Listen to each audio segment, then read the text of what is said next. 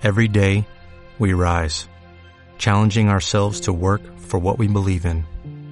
At U.S. Border Patrol, protecting our borders is more than a job, it's a calling. Agents answer the call, working together to keep our country and communities safe. If you're ready for a new mission, join U.S. Border Patrol and go beyond. Learn more at cbp.gov/careers.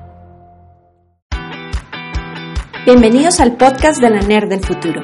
Mi nombre es Ana Carolina Murillo y hablaremos en este proceso de innovación, tecnología, antropología, liderazgo y emprendimiento y muchas cosas más.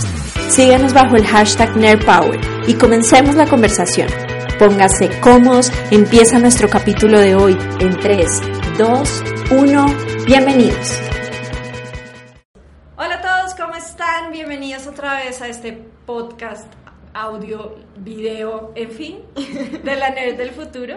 Eh, estoy súper feliz en esta oportunidad, me demoré un poquito porque además quería hacer uno especial y único con la gran Alex. Sé que muchos la conocen porque la hemos visto en muchas múltiples oportunidades en grandes empresas, además como una de las líderes femeninas que más admiro. Sí, señores, más admiro, es la realidad. Ella lo sabe y, y no me canso de decirlo. Además porque siempre desde su mundo me reta a hacer cosas que nunca me imagino. Y adicionalmente siempre fuimos muy diferentes cuando empezamos a trabajar, nos dejamos de querer un tiempo y nos reencontramos en un tweet, me acuerdo, famoso, que creo que toda la gente que nos conoció en ese momento cuando mandaste ese tweet fue como, no puedo creer lo que Alex le haya hablado Entonces para mí fue una, una, una gran sorpresa una, y te admiro mucho, sabes que eres una de las grandes personas de esta industria y que realmente todos los días eh, veo crecer y, y me, me da de mucho orgullo haber trabajado contigo. Les presento a Alex, bienvenida al podcast. Mil, gracias. Yo creo que esa generosidad de palabras solamente puedo hablar bien de lo generosa que eres tú como persona.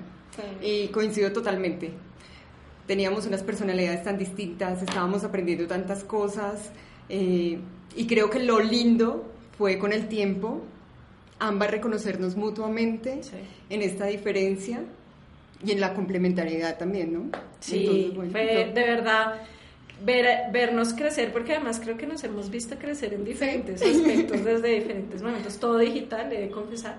Antes de esto, con Alex no lo había visto. De verdad no lo había visto como en 15 años. Sí. Pero verte y que aceptaras y que vinieras a hablar con el NER del futuro es una gran felicidad. También para mí, muchas gracias. Bueno, entonces, ¿cuál es el tema de hoy? Y eh, uno de los puntos más chéveres que tiene Alex, fuera de muchos, porque espero explorar algunos de ellos, es esta belleza. Si la ven, está gran, está calientico, salido del horno, eh, es un sueño y queríamos hablar con ella y cómo este libro y la generación de este libro fue muy distinta a las de siempre. Cuéntame qué es Me muero por vivir. Me muero por vivir es mi primera novela. Es una historia de una pareja, eh, Sofía y Pablo. A ella le diagnostican una enfermedad degenerativa, que era esclerosis lateral amiotrófica, y le pide a él que cumpla el sueño de ella de viajar por el mundo. Entonces es como, yo ya no puedo hacerlo, hazlo tú y vete. Quienes llevan mucho tiempo con su pareja saben lo difícil que sería tomar una decisión así. O sea, lo que... Además, porque no sabes si va a vivir cuando vuelva. exacto, es como, ¿cómo voy a dejar a la persona que amo para irme? Pero al final él decide cumplir el sueño de ella y se va en un viaje, es un viaje de un año, por el sur de África principalmente y el sudeste asiático. Todos estos son lugares que yo he visitado en diferentes viajes, principalmente en dos viajes alrededor del mundo que hice en 2011 y 2017. Y pues durante ese año hay una transformación interna y externa de ambos personajes y de las personas que los rodean, porque claramente la, la enfermedad de ella evoluciona. Él empieza también a encontrar otros aspectos de su vida al exponerse a esa incertidumbre del viaje. Al contrario de ella, a él no le gustaba viajar, a él le encantaba estar en su casa, ir el fin de semana al centro comercial, a la finca, nada de irse a recorrer el mundo, entonces como enfrentarse a todos esos miedos. Y la relación de pareja también se transforma un montón por lo que la distancia, el tiempo, lo que se dice y lo que se oculta hace en la pareja. Entonces es una historia que habla de la enfermedad, de los viajes y de la pareja como tal. Qué maravilloso. Y hay una cosa que, que, admiro mucho de ti y de David, obviamente, es dejar todo durante un año e ir a viajar. O sea, y que lo pongas en un libro me parece increíble. Cuéntame esos momentos en los que ustedes decían, voy a, a pagar mi vida tradicional por un año y voy a convertirla en otra cosa completamente diferente. Yo creo que la mayoría de las personas tienen una gran pasión por los viajes. E irse de vacaciones les encanta, conocer otros lugares, probar otras comidas, pero cuando uno decide irse un año o por una larga temporada, no son vacaciones, es un nuevo estilo de vida, en todo sentido. Eh, la maleta que uno lleva, tres camisetas, tres pantalones, dos chaquetas. Eso, me parece increíble, Alex. ¿Cómo puedes vivir sin un calzón diario? Hay que lavar mucho en los baños de los hoteles. Eh, es dejar la comodidad, lo conocido, justamente enfrentarse a todo lo que puede pasar en un país extraño, con otro idioma, exponerse a la enfermedad. Hay muchas circunstancias que pasan. Creo que acá lo importante es tener como ese salto de fe y saber que lo que uno va a encontrar es más grande que lo que deja. Porque al final lo que encuentra es que como humanidad todos somos iguales, buscamos la felicidad, los niños juegan con sus papás felices en cualquier lugar del mundo, los amigos se toman una cerveza feliz sin importar su religión, su raza, etc. Entonces aprender y ver todo eso también transforma mucho la relación que uno tiene con su propia cotidianidad. Y en un viaje largo, lo que uno más extraña es la rutina. Yo soy la niña de la rutina, la net del futuro realmente es una net en todo el, de la rutina. todo el mundo de la rutina. Claro, y hay por ahí una frase que dice como eh, la rutina es fatal o no sabes lo terrible que es la rutina. No, la rutina es fantástica, no, no la menospreciemos. Sí, sí, sí. Em, sí, flaquito, la rutina es fatal. Uno saber que se va a despertar y que va a desayunar y que no tiene que pensar para decidir dónde se toma el café que le gusta y que los lunes pasa esto los sábados pasa esto. Cuando uno va en un viaje y todo el tiempo además moviéndose, nosotros intentamos no ir tan rápido, pero igual llega uno a una nueva ciudad, tiene que entenderla, tiene que descubrirla, o llega a un nuevo eh, destino natural y tiene que adaptarse. Y la rutina es algo que se extraña mucho. Como que rico saber que los viernes en la noche el plan favorito es ir al cine. Y ya, eso no hay ni que pensarlo. En un viaje todas las decisiones hay que tomarlas. Claro, en el momento. Claro, ¿qué voy a desayunar hoy? Está a mi alcance de presupuesto, está la distancia, es lo que me gusta. Cada decisión que en la vida cotidiana como que se nos pasa, en un viaje hay que pensarla. Ustedes son tecnología y toda la vida, de hecho, para todos ustedes, la persona que me unió al mundo de la data en este mundo se llama Alex. O sea, quien me metió en el mundo de las bases de datos. culpable. quien, me, quien me enseñó las bases de datos y quien sufrió conmigo muchas bases de datos eh, fue Alex. Entonces, la tecnología para ti y para David es vital. Y, y, esto, ¿cómo cambió? O sea, la, metieron la tecnología en sus viajes, la tecnología no estaba en sus viajes y se despegaron. ¿Cómo hicieron para que viviera eso que son ustedes y es lo que, eh, digamos, eh, fue su vida durante muchos años, lo metieron en este tema de viajar? Claro. La gran ventaja que tenemos es tener los smartphones. Finalmente en el smartphone hoy en día llevas todo lo que necesitas. Todas las aplicaciones que necesitas pues están ahí. Cuando hicimos el primer viaje que fue en 2011, por ejemplo, nunca activamos el celular en ningún país que íbamos. Nos conectamos a Wi-Fi como cuando y donde podíamos. Y en el segundo viaje, que fue en 2017, sí lo hicimos, siempre comprábamos una SIM y realmente la experiencia cambia muchísimo para todos. O sea, la posibilidad de estar conectado todo el tiempo, de buscar cuál es el mejor restaurante, tener las instrucciones para llegar a un sitio o a otro, traducir en línea un menú porque uno no entiende lo que dice. Obviamente eso es muy importante. Y hoy en día de verdad pienso que facilita y posibilita todo. Otra cosa que también cambia mucho para nosotros fue el tema de los libros y la música. David es mi esposo, que ya hemos hablado tanto de él. Eh, es, siempre creció en un entorno musical, tenía una colección de música gigante y yo tenía pues una librería también, una biblioteca gigante. Entonces cuando hicimos el primer viaje regalamos todo, como un proceso de desapego, el de su música, yo de mis libros. Eh, y bueno, y es que también hoy en día llevamos la música en el celular y empezamos a leer muchísimo en digital y ya es como para mí lo correcto y lo normal, como tener los libros en el Kindle. Los llevo siempre, están conmigo en todas partes, todos los países donde he vivido ahí están, perfecto. Entonces creo que la tecnología nos ayuda. Y empezamos un blog de viajes en ese momento, en el primer Viaja viaje, liviano. viajaliviano.com, donde compartíamos principalmente con nuestros amigos y familia como esas experiencias. Y lo hemos mantenido a lo largo de los años. ¿Sigue? Viajaliviano.com. Sí, así es. ¿Te descubriste escritora en los viajes o ya eras escritora antes de viajar? No, la literatura ha sido toda mi vida. ¿En serio? Sí. ¿Tú no lo? Sí. No lo sabía. Sí. Era tan obsesiva con los libros que yo aprendí a leer y escribir como a los tres años y empecé de hecho eh, la escuela en segundo grado porque ya sabía leer y escribir cuando tenía cinco años. Y siempre leía muchísimo. O sea, cuando los niños querían estar jugando, yo quería estar leyendo Dostoyevsky. Era como obsesiva por leer y leer mucho.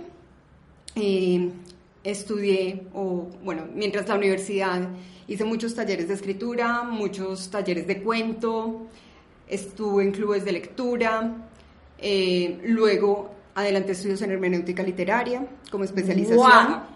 Y siempre escribí mucho. ¿Era Escribía tu para el pasión, periódico. digamos? O sea, Sí, pensé- siempre. siempre pensé que tu pasión era el trabajo. que era la faceta. También. Todo al final se une. Pero sí, siempre me gustó mucho. Escribí muchos cuentos durante la universidad. eh, escribí muchísimo en el periódico de la universidad. Hice como todos los roles. Y, y realmente como que lo que yo sabía que era mi pasión en la vida era escribir, o sea, como indiscutible. Yo sé que hay muchas personas como que están pensando qué es eso que los mueve tanto. Para mí siempre fue escribir, pero tenía mucho miedo. Mm. Y el principal miedo es como, ok, yo estoy escribiendo algo, ¿cómo me van a juzgar? Que eso nos pasa en todos los aspectos Sí, de la vida, en ¿cierto? todos Pero- los aspectos de la vida pasa. pero bueno, es que yo escribí algo y qué tal que a la gente no le guste. O estoy hablando, por ejemplo, en este libro hay contenido sexual explícito. ¡Ah! Señores, una noticia. ¿Qué tal que la gente piense mal de mí? Y son como unos autojuicios tan tontos porque pues yo soy así. Entonces, sí, de estas cosas hablo y de estas cosas escribo. Eh, entonces, fueron muchos años como de querer romper el miedo a escribir porque tenía miedo a exponerme, miedo a ser juzgada. Y parte del ejercicio que hice con este libro fue soltar. Esto es lo que yo estoy creando, es lo que resuena en mi vida. Eh, ya como el otro lo tome, pues es su decisión. Mi decisión fue hacerlo como yo lo quise hacer. Y eso es impresionante. Al final, y cada vez que hago estos videos, eh, uno entiende que no es lo que uno haga con el video, sino lo que hagan los demás con lo que uno hace. Es impresionante. Lo que te decía, yo siempre pensé que estos videos y, y todo el contenido iba a ir para agencias, gente de comunicación, eh, gente de innovación, pero cuando veo es estudiantes, cuando veo es empresarios, emprendedores que me escriben y que me dicen, oiga, pero ¿cómo se hace esto? Entonces uno nunca sabe cuando uno lanza una, un, pro- un bebé al mundo, qué va a pasar con ese bebé. Es- Literal, lo entregas al mundo y tiene como vida propia.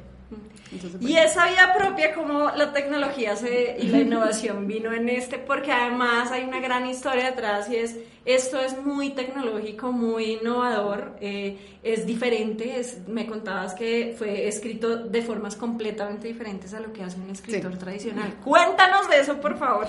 Bueno, entonces, para mí eh, fue como decidir que este año iba a escribir y publicar mi primera novela. Entonces, lo primero que hice pues, fue estudiar un montón sobre esta industria, qué es lo común, qué es lo usual, y decidí que iba a hacerlo autopublicándome. ¿Qué significa esto? Que yo eh, elegí hacer todo por mí misma, sin hacerlo con una editorial, y eso me dio unas grandes ventajas, como por ejemplo elegir la metodología que usé para escribir el libro. Wow. Entonces, ¿cómo hice? Combiné lo que sé como ingeniera de sistemas y desarrollé toda una metodología de gerencia de proyectos aplicada a escribir una novela. Porque también es nerd. eh. Alex es tan nerd como yo, o sea, es realmente... Somos nerd. somos nerd. Viva el nerd power. Sí, entonces, bueno, ¿qué hice? Eh, sabía que no podía sacrificar la calidad por el hecho de que estuviera haciendo yo el producto y creo que eso es algo que tenemos que defender por encima de todo, gracias a lo que nos permite la tecnología digamos que se cortan muchos intermediarios, pero la calidad debe primar. Entonces contraté a una editora, ella se llama Natalia Hernández, quien además también fue la gerente del proyecto.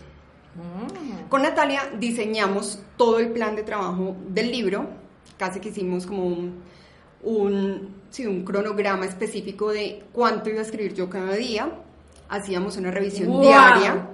¡Wow! ¿Cuánto escribes cada día? Señores, ¿y ven? Organización, por favor. Todos los días, todos los días, desde el primero de enero de 2019 hasta el 30 de junio, escribí.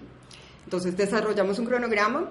Eh, yo escribía en la noche, cumplía mi meta diaria escribiendo en la noche. A veces eso eran dos horas, a veces tres. Luego ella revisaba al día siguiente en la mañana, me hacía sus anotaciones y sus observaciones.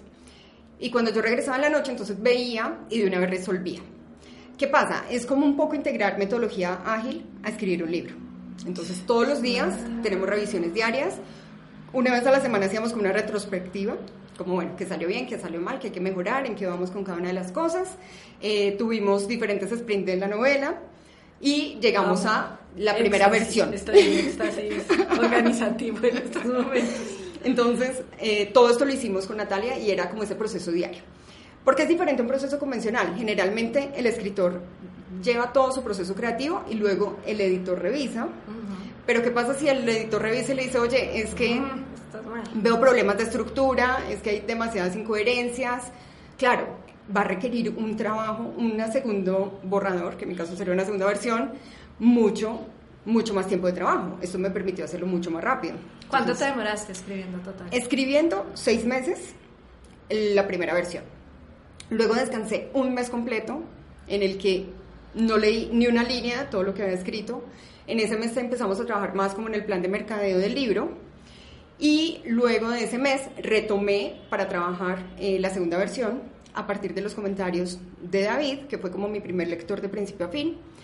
Y de igual manera Natalia todos los días iba revisando. Con esa segunda versión decidimos buscar unos lectores beta. Entonces publiqué en mis redes sociales, escribí una novela, quien la quiere leer, todavía está en una versión muy incipiente. Son casi 400 páginas, vas a tener dos semanas para leerla y tienes que llenar un cuestionario. Entonces, yo hice esta convocatoria pensando como, bueno, tres, cinco personas se van a apuntar. Sí. 45 personas se apuntaron. Algunas que conocía mucho, otras que no conocía tanto, otros completos desconocidos. ¡Wow! Personas colectiva, de todas las edades, hombres y mujeres, más jóvenes, más mayores, de todo. Entonces, como que me pareció fantástico tener esa diversidad, porque también era una forma de validar si mi usuario ideal del producto era el que yo había construido o tal vez había otros matices interesantes. Luego pensé, bueno, de las 45 realmente van a hacer la tarea juiciosos tres. No sé yo porque siempre pensaba que eran tres.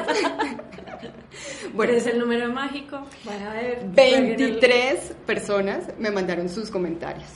Sí, yo, yo no, no tengo tiempo.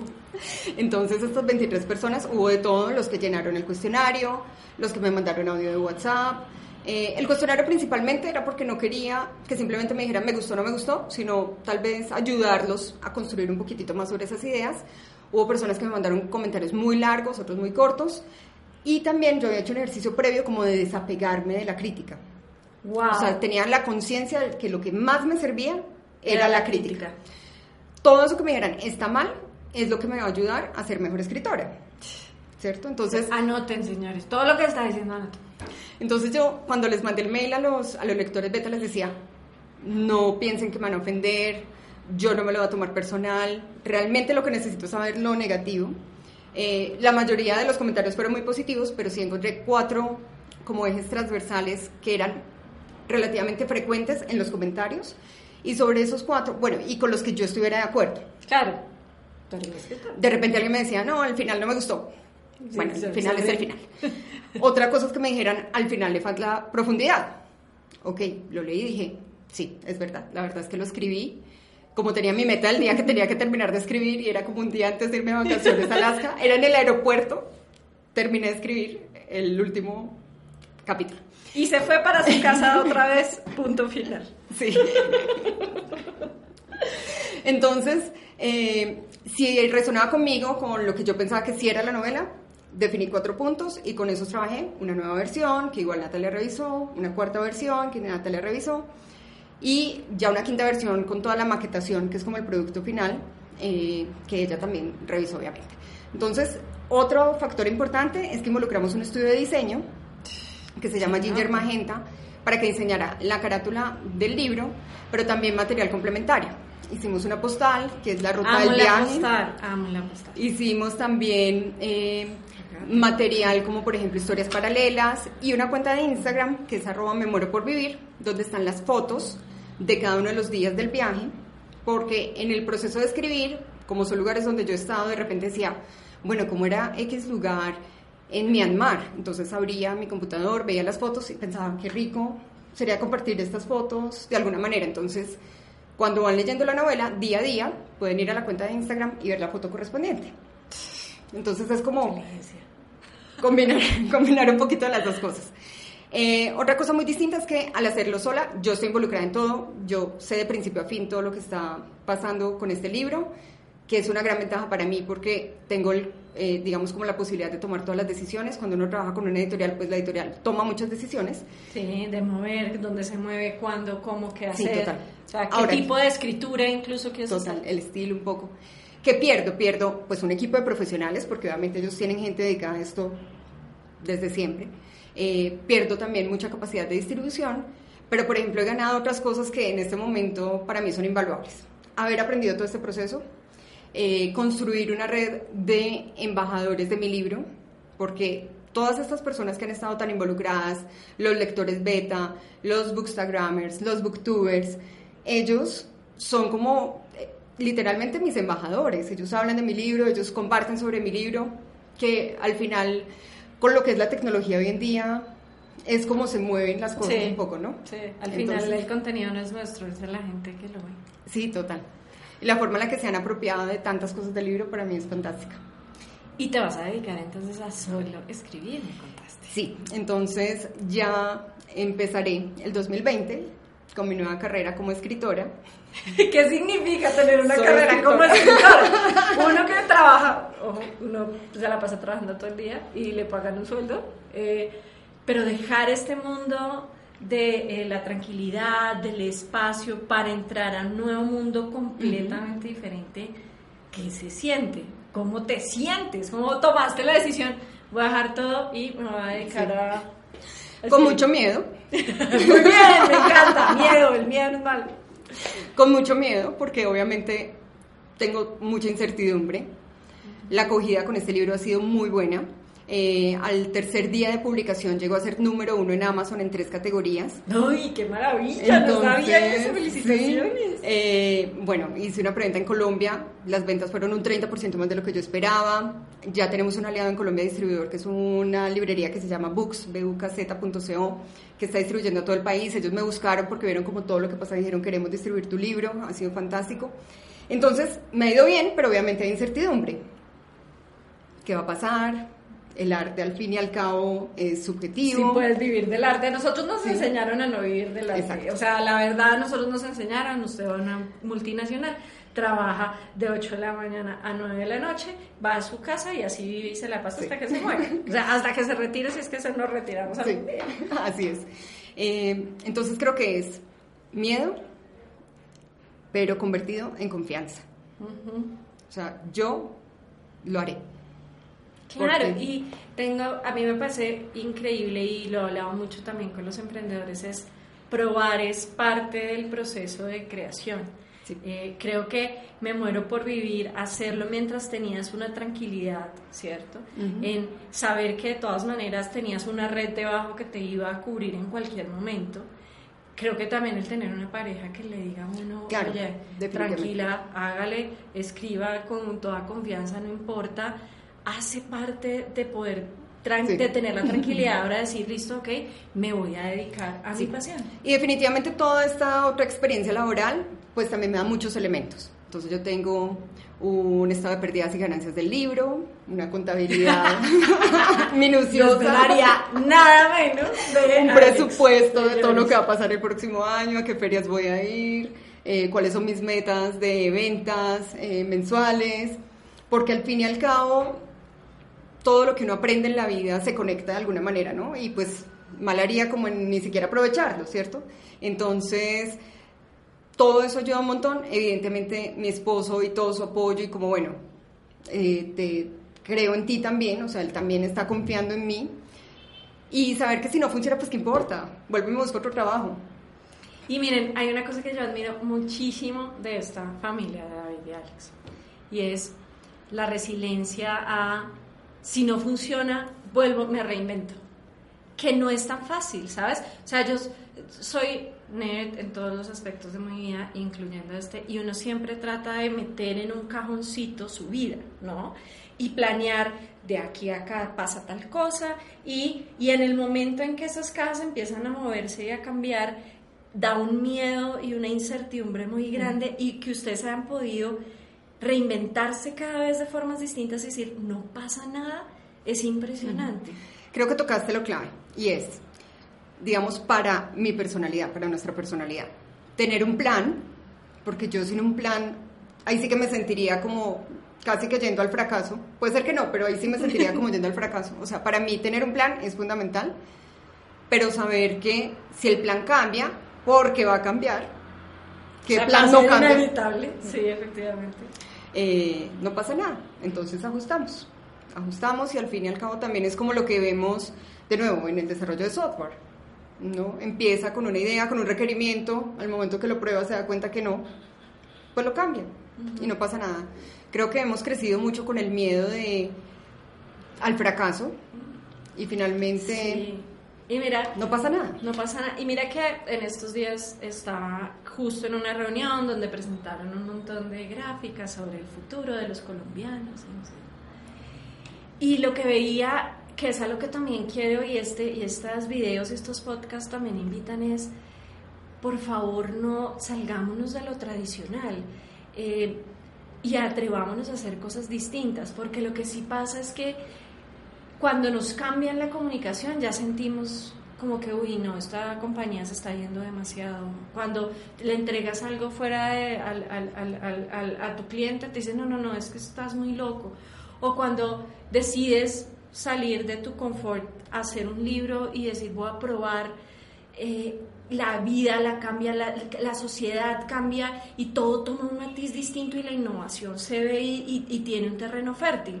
Porque nosotros como comunidad estamos tan centrados en, en una estructura, en por favor no hablen eh, de sexo, por favor no hablen eh, de alcohol ni de drogas, por favor no, porque es que eso no está bien visto para una persona que hace un video, para una persona que escribe un libro o para una marca. Y salirnos de eso es donde para mí está la innovación, rayando eso. Y pelear con eso es una de las peleas más difíciles porque lo hago yo todos los días de mi vida, por eso pinto, por eso hago videos. Yo soy la persona más introvertida del mundo, siempre fui introvertida. Y hacer estos videos hace, obliga. me obliga a, a decir, no, miremos otras facetas. Entonces, la invitación también es a todos ustedes, a los que están en su casa, a que tienen una idea, a que tienen, pintan divino o intenten y prueben cosas distintas o ni siquiera para que las vendan, porque además de aquí no estamos tratando a que todos nos volvamos millonarios y salgamos todos y las compañías se queden sin empleados, porque no necesariamente ese es el ejercicio. Es cómo hago para sacarme de mi zona de confort. Si me gusta cocinar, ¿qué pasa si hago una comida para mis amigos todas las semanas y me, y me obligo a llevar ese, ese nivel? Y hay un y les voy a recomendar, vean Netflix, hay un, eh, hay un video, un documental que se llama Creative Brain de Netflix, en el que efectivamente los grandes innovadores del mundo hacen eso. Salen no a buscar otros programadores que les enseñen a programar mejor, salen y buscan en la cocina, en como estímulos complementarios que son completamente distintos a lo que tú estás acostumbrado. ¿Sí? Eh, por ejemplo, para mí leer novela nunca ha sido tan fácil, eh, porque yo soy de dispersión muy rápida y de hecho no le mandé las preguntas, pero leí el, el, este y decía que nota poder vivir esos mundos que tú viviste en tus viajes y entender esa historia que nos puede pasar a cualquiera de nosotros.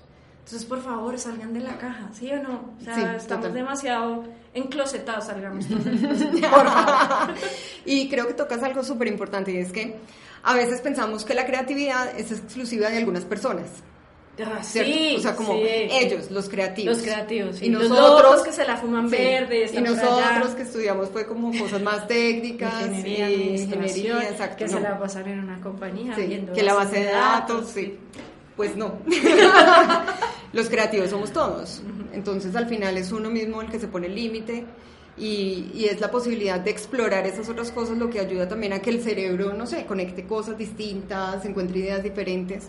Creo que lo que ha hecho que la humanidad avance también, que, de- que encontrar otros espacios. ¿Qué viene después de Me muero por vivir? ¿Otro libro? Sí, ¿Qué pasa? ¿Qué pasa? ¿Qué pasa? ¿Qué viene? ¿Qué viene en el futuro?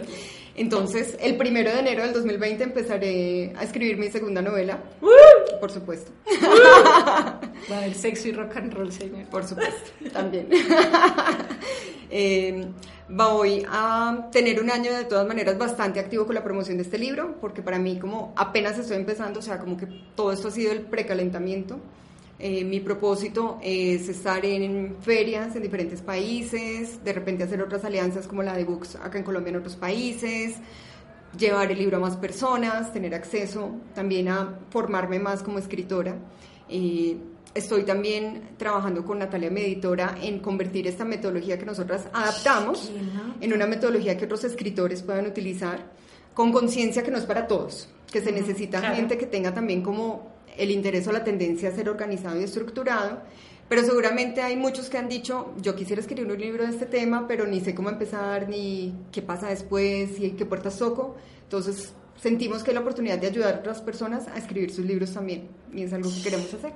¿Qué nota? Aquí estos micrófonos, este micrófono, esa camarita, están para ti cuando lo necesites. linda, mil gracias. O sea, de verdad, hablar contigo es maravilloso. ¿Hay algo que se nos haya quedado que quieras compartir? ¿Algo que quieras decirle a todas esas personas, millones de? Pero a todas las personas que están ahorita en esta cámara, que quieras que te, nos haya quedado en esta charla, que quieras decirles? Solo un punto más y es que sigan escuchando a la nerd el futuro porque todos los temas y, y es algo que me ha encantado también del podcast que tiene mucha variedad de temas pero siempre con este hilo conductor que es la innovación que son las tendencias.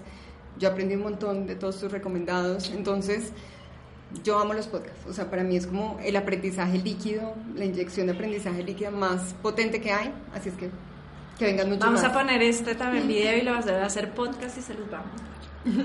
Muchas gracias, Alex. Gracias por a ti, estar qué acá. fantástico. Qué bueno gracias, un abrazo. Ese abrazo que de 15 años que no nos vimos y me encanta haberte tenido Gracias, acá, muchas que hayas venido. Sé que tienes una agenda súper ocupada.